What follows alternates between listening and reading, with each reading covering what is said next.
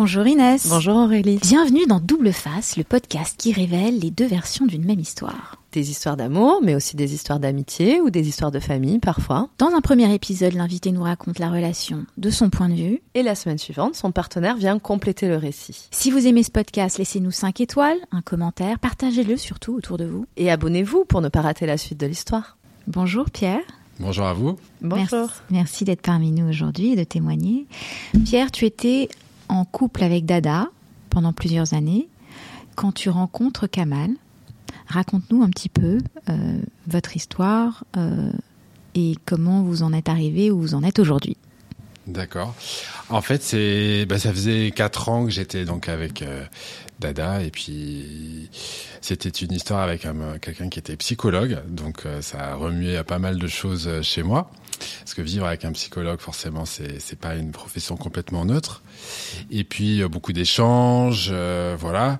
Et puis aussi un petit peu d'éloignement qui s'était un petit peu fait euh, à un moment où il y avait la campagne présidentielle de 2017 et une grosse radicalisation avec mon compagnon de l'époque. J'avais du mal à échanger, je sentais un peu un éloignement. Et moi-même faisant un métier en fait dans une institution financière, je me sentais un peu jugé, etc. Et euh, bon, mais euh, une relation qui, qui, qui quand même avançait. Et puis j'ai fait une rencontre en fait. Euh, moi j'étais un, un, peu dans l'expérimentation à titre personnel de la vie sexuelle et toujours l'apprentissage un peu en cours en cours de route. Et euh, moi j'avais pas mal de choses que je voulais régler aussi par rapport à moi-même dans la confusion que je pouvais avoir entre sexualité amour, affection, etc. Donc j'avais un peu des, des, des, expériences en dehors du couple qui étaient plus ou moins dites quand même pour dire euh, vraiment les choses plutôt d'ailleurs implicites d'ailleurs avec lui que, que, que dites. Et, euh, et donc j'allais euh, assez régulièrement au sauna. En fait, qui est un, lieu de rencontre un peu classique, euh, gay, plutôt un lieu d'amusement. C'est quand même un lieu d'amusement avant tout, je pense d'ailleurs, le, le, sauna. Et donc j'ai rencontré euh, Kamal, donc voilà, de manière assez assez inattendue, euh, on a eu, un, je pense, un, peu un coup de foudre réciproque. En tout cas, moi, j'en ai eu un. Et euh, au moment d'échanger un numéro de téléphone, en fait, moi, j'ai un peu refusé parce que j'ai eu un, peu peur, en fait, de d'un coup ce, ce, flash. Et euh, je lui ai dit, écoute, non, bah, je suis en couple, euh, donc voilà, ça va pas être possible en fait de se revoir. C'était un peu une, je pense que émotionnellement, j'arrivais pas à gérer le truc comme ça. Et, euh, et c'est seulement en fait six mois plus tard que c'est moi-même qui ai repris contact avec lui. Comment tu as fait pour le retrouver? Alors en fait, je, je savais ce qu'on avait beaucoup échangé. Ça avait pas été qu'une rencontre sexuelle à ce moment-là. Dans le sauna, en fait, on a beaucoup parlé, on a rigolé. Et en fait, il faisait un métier assez proche du mien. Donc du coup, on a on a beaucoup échangé. J'ai compris, enfin tout de suite, j'ai compris avec les indications qu'il me donnait où il travaillait, ce qu'il faisait, etc. Et, et donc c'est par LinkedIn en fait que je l'ai retrouvé.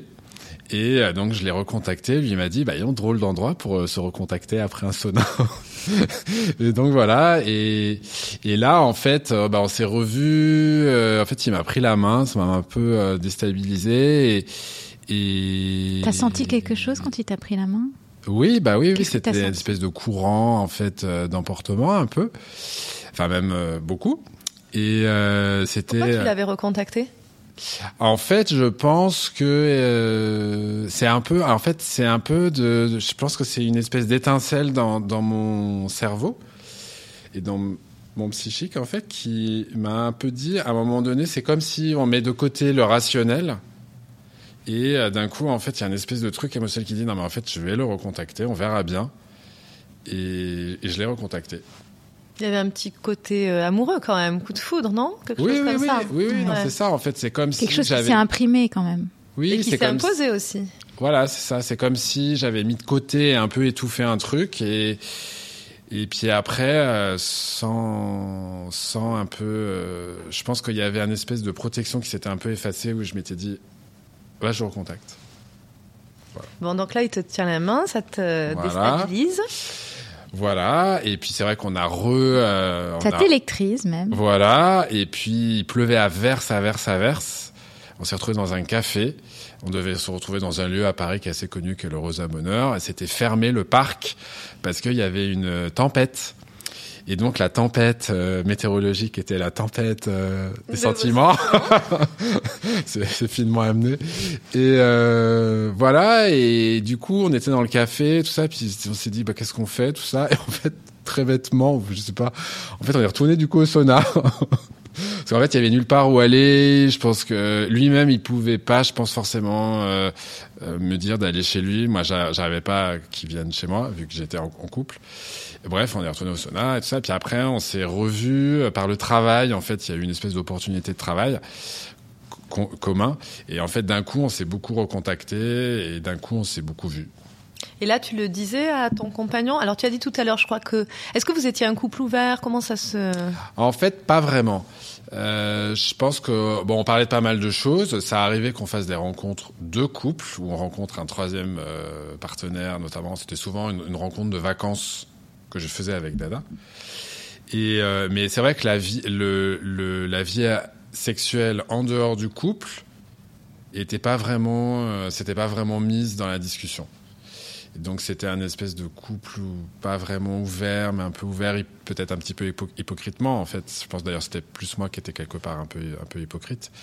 Vous aviez établi euh, des règles entre vous Pas vraiment. non, hormis le fait de rencontrer, euh, voilà, pendant des vacances à deux, donc d'être dans une vraie démarche de couple. Mais l'en dehors du couple, on n'avait pas vraiment vraiment posé des, des règles. Et c'est moi qui, je pense, euh, jouais la carte du, du non-dit enfin du caché, un peu du dissimulé. Chose que d'ailleurs maintenant j'arrive à accepter et à dire et à, et à poser des règles dans le couple. Mais là, non, c'était pas vraiment, c'était pas vraiment dit. Par contre, là où j'ai très vite, en fait, c'était en septembre qu'on s'est revus. Donc cet épisode de pluie, de tempête, euh, etc. Et en fait, on s'est beaucoup vu, donc avec Kamal. Et aux vacances de la Toussaint, je me rappelle très bien, je suis parti avec Dada, donc euh, sur la côte nord euh, de l'Espagne. Et, euh, et en fait, je lui ai dit. Donc je lui ai dit, écoute, j'ai rencontré quelqu'un. Voilà, j'ai rencontré quelqu'un et, je voulais te le dire, sauf que j'ai mis un là, ce qui était vrai. En plus, il y a eu un espèce de deuxième. Enfin, il y a eu un temps un peu de. De latence, ouais. De latence et d'absorption et de voilà. De digestion. De, digestion. Et je pense qu'aussi pour Kamal, c'était pas très facile, euh, enfin, vers quoi il allait, euh, vers quoi ça nous embarquait, etc. Et, euh, et donc, c'est comme ça que j'ai dit à Dada, je dis, bah écoute, je suis pas sûr que ça débouche sur quelque chose, parce que voilà, mais sache que c'est vrai que je vois quelqu'un de manière assez rapprochée. Comment il l'a pris, lui Eh ben, c'était une très belle je pense quasi quand même preuve d'amour, même si on était dans une fin de relation, parce que lui il m'a dit ah mais ça me fait vraiment plaisir que tu m'aies dit ça, que tu le partages, que tu aies cette sincérité. Et euh, je peux comprendre tout à fait que voilà ça arrive dans le couple. Euh, euh, voilà donc je te remercie du partage. voyons ce que ça donne sur la suite voilà, et c'est vrai que j'étais un. Il a pas dit que tu voulais le quitter là, donc c'était. Non, et d'ailleurs dans ma tête, c'était pas du tout dans un projet de, de rupture. En fait, je pense que j'étais très à tâtons sur là où j'allais. En fait, j'allais un peu sans savoir trop quand même vraiment où j'allais. Donc c'était très sincère ma démarche de lui dire.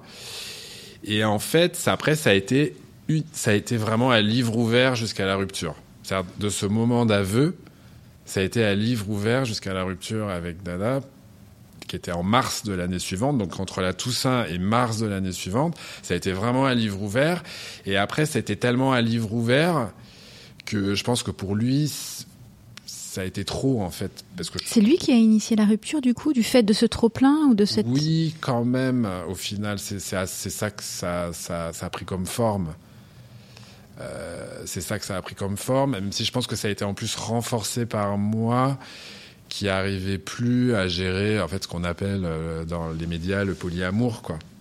En fait, c'est pas quelque chose qui me satisfaisait en fait, j'arrivais pas à gérer à gérer ça en fait.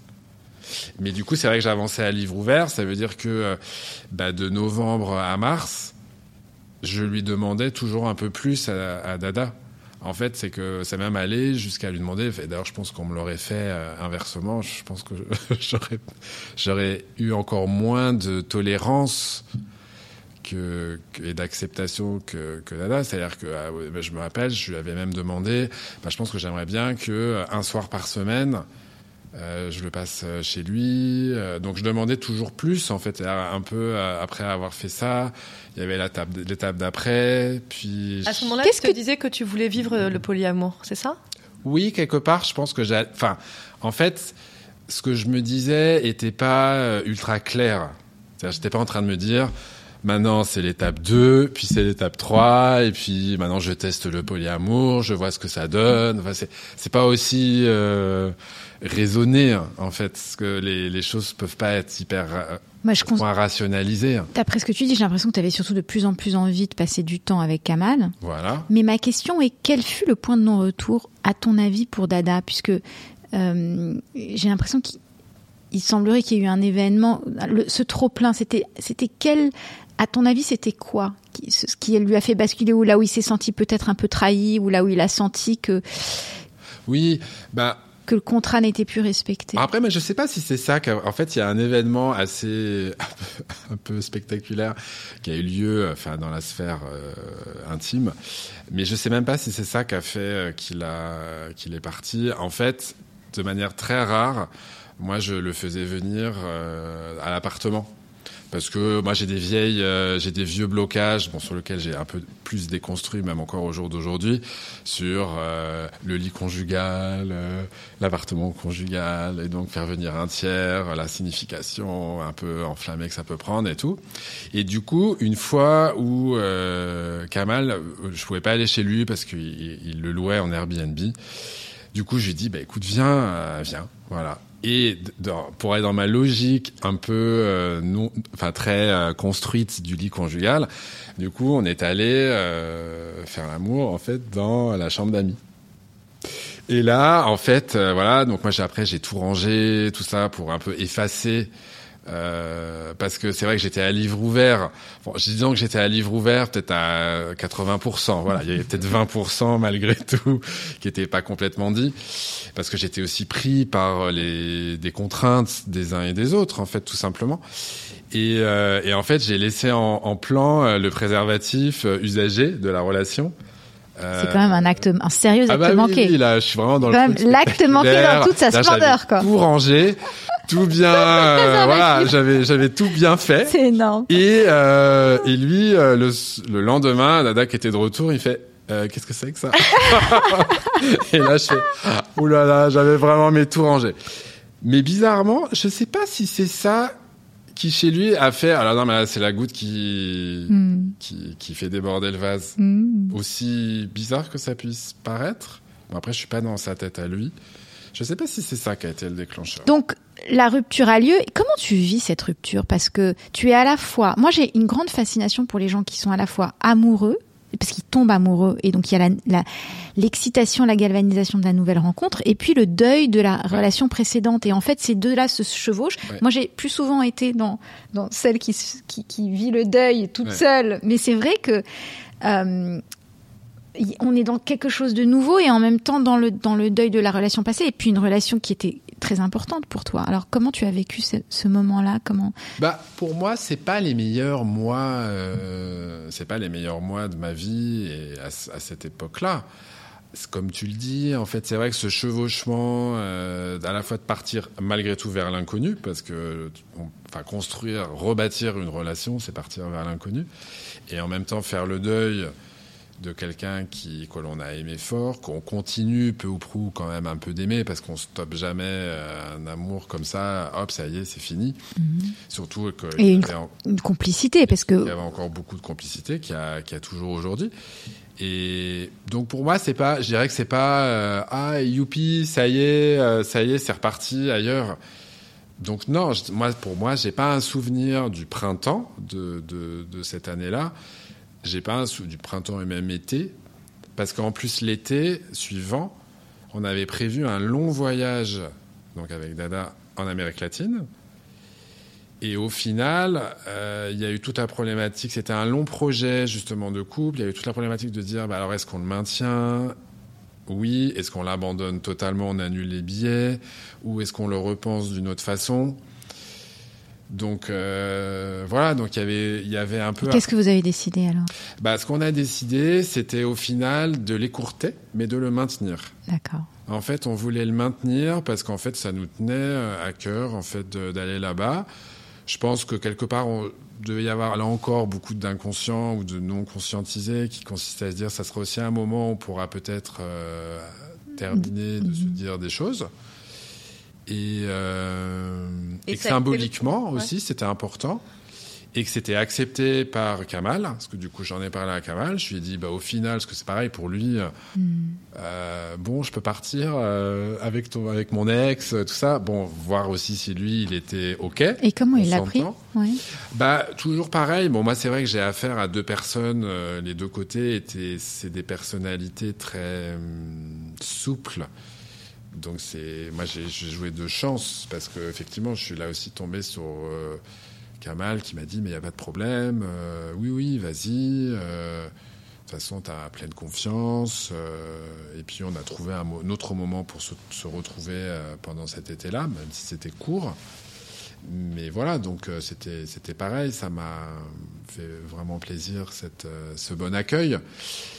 Mais voilà, donc c'est vrai que tout le printemps-été, ça a été une période un peu de chevauchement, de, de donc pour moi qui vivais les, les deux en même temps, euh, voilà, je dirais pas que c'était la meilleure période de ma vie. euh, Tu aurais, tu, saurais- tu aurais pu, toi, accepter que quelqu'un que tu aimes parte en vacances avec son ex? Si Kamal était parti avec son ex, ça aurait été Réponds honnêtement. facile.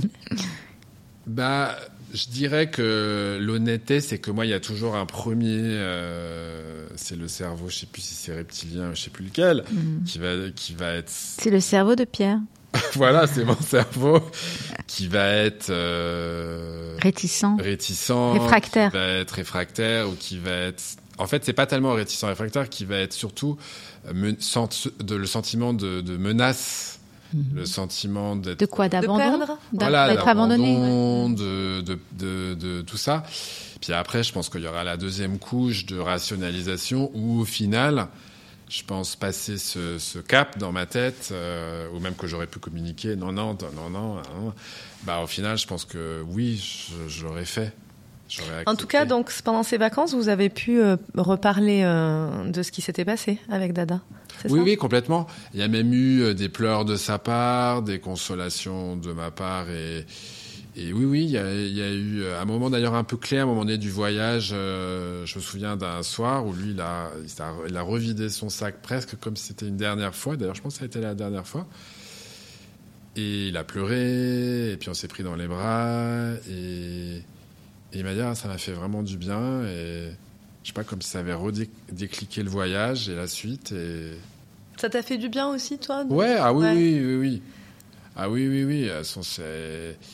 Ça a fait complètement du bien. Après, c'est vrai que euh, Dada, en fait, euh, il a, il a un après, il a un comportement qu'il garde avec moi et qui, pour moi, le, le- le- le- est toujours quelque chose de très positif, mais que j'arrivais bien peut-être à ressentir aussi dans le voyage.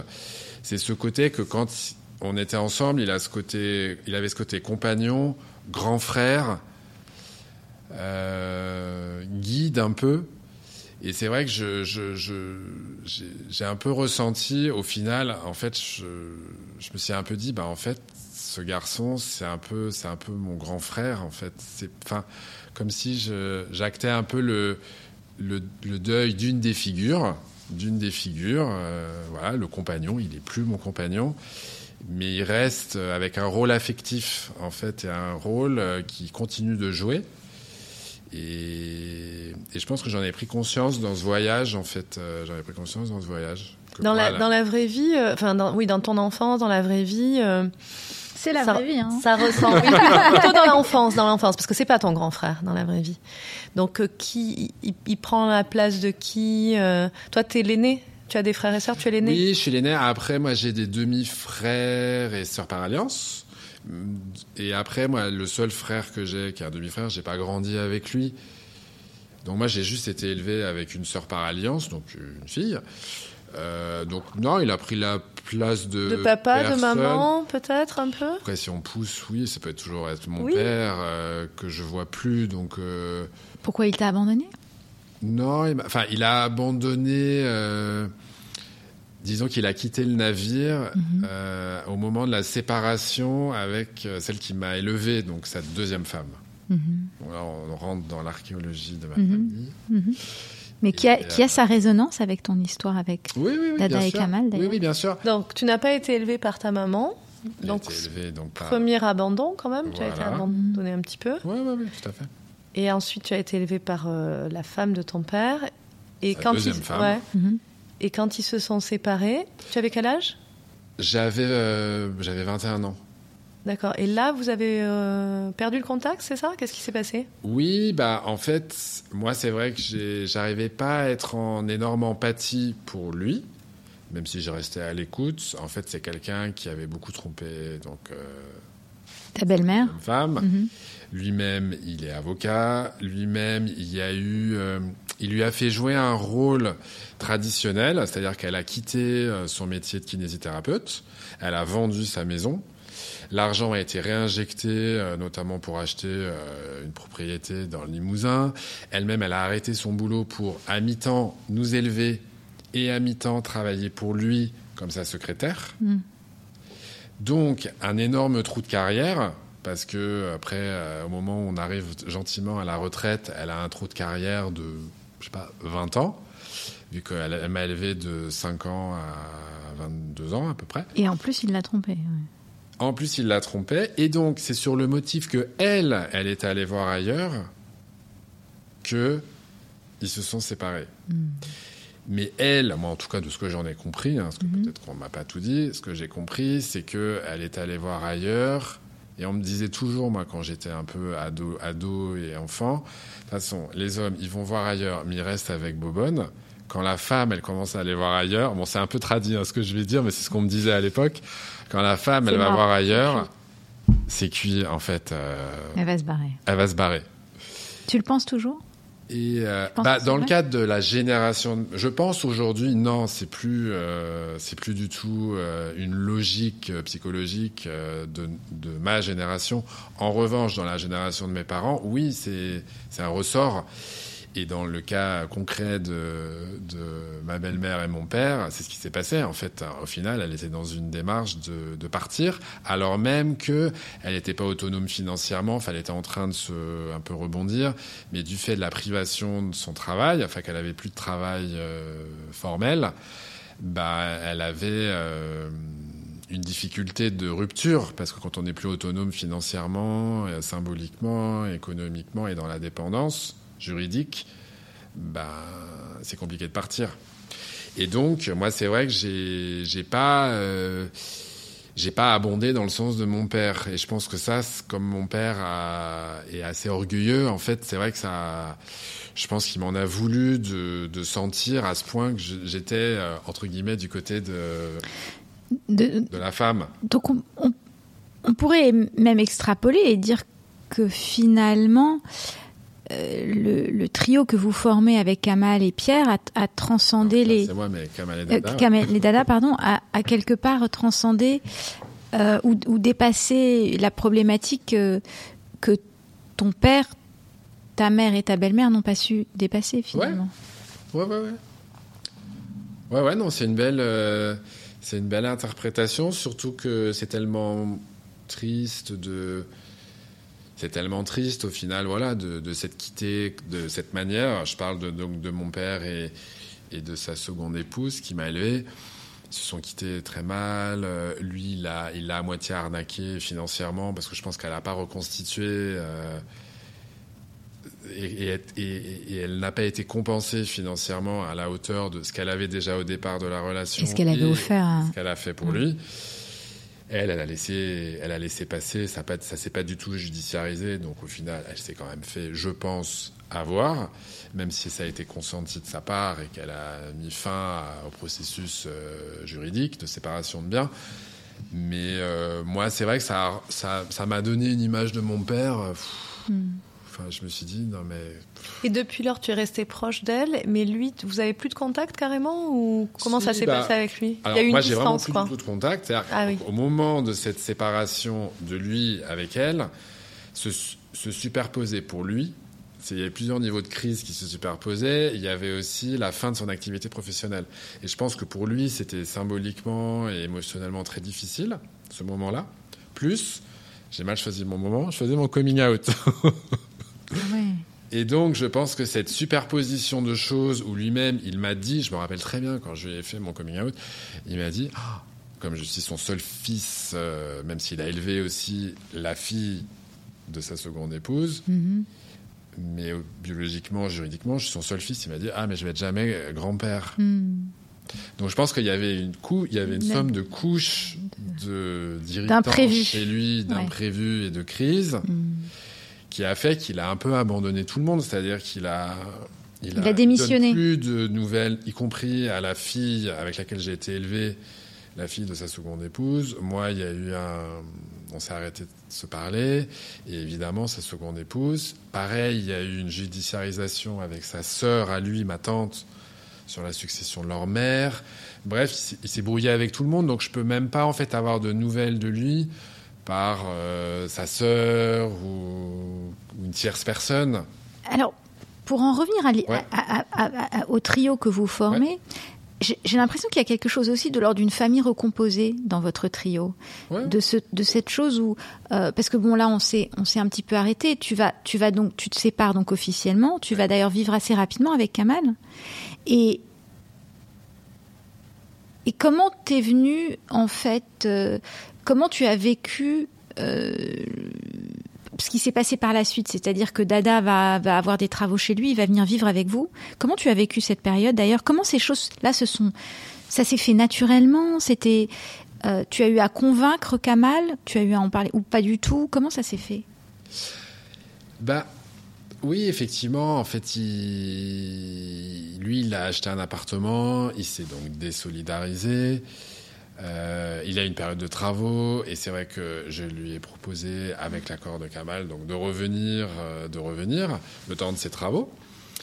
Je pense que c'était à ce moment-là, il y avait un petit, une petite démarche aussi de déculpabilisation, enfin dans le côté, j'avais quand même quitté, je l'avais Hmm. quand même laissé, et que c'était un peu une réparation, que aussi de bien le recevoir pendant ses travaux, que d'être là, que de ceci, que de cela. Donc, euh, mais c'est vrai aussi, euh, bon, c'est venu en fait une très forte solidarité entre nous trois. Euh, en fait, ce qui était très touchant, c'est que Kamal, étant lui-même architecte, il lui a fait les plans de la ref- de la- du réaménagement du, du logement de Dada. Ils ont beaucoup beaucoup parlé. Ils ont même inventé un escalier particulier pour monter sur la mezzanine, à pas japonais. Enfin bref, ça se fait tout un tas de trucs.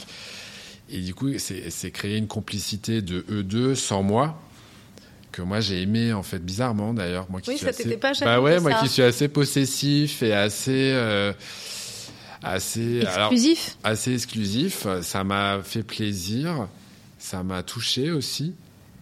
Et je pense que ça a été d'autant plus facilité que j'ai jamais senti aussi de désir entre eux deux.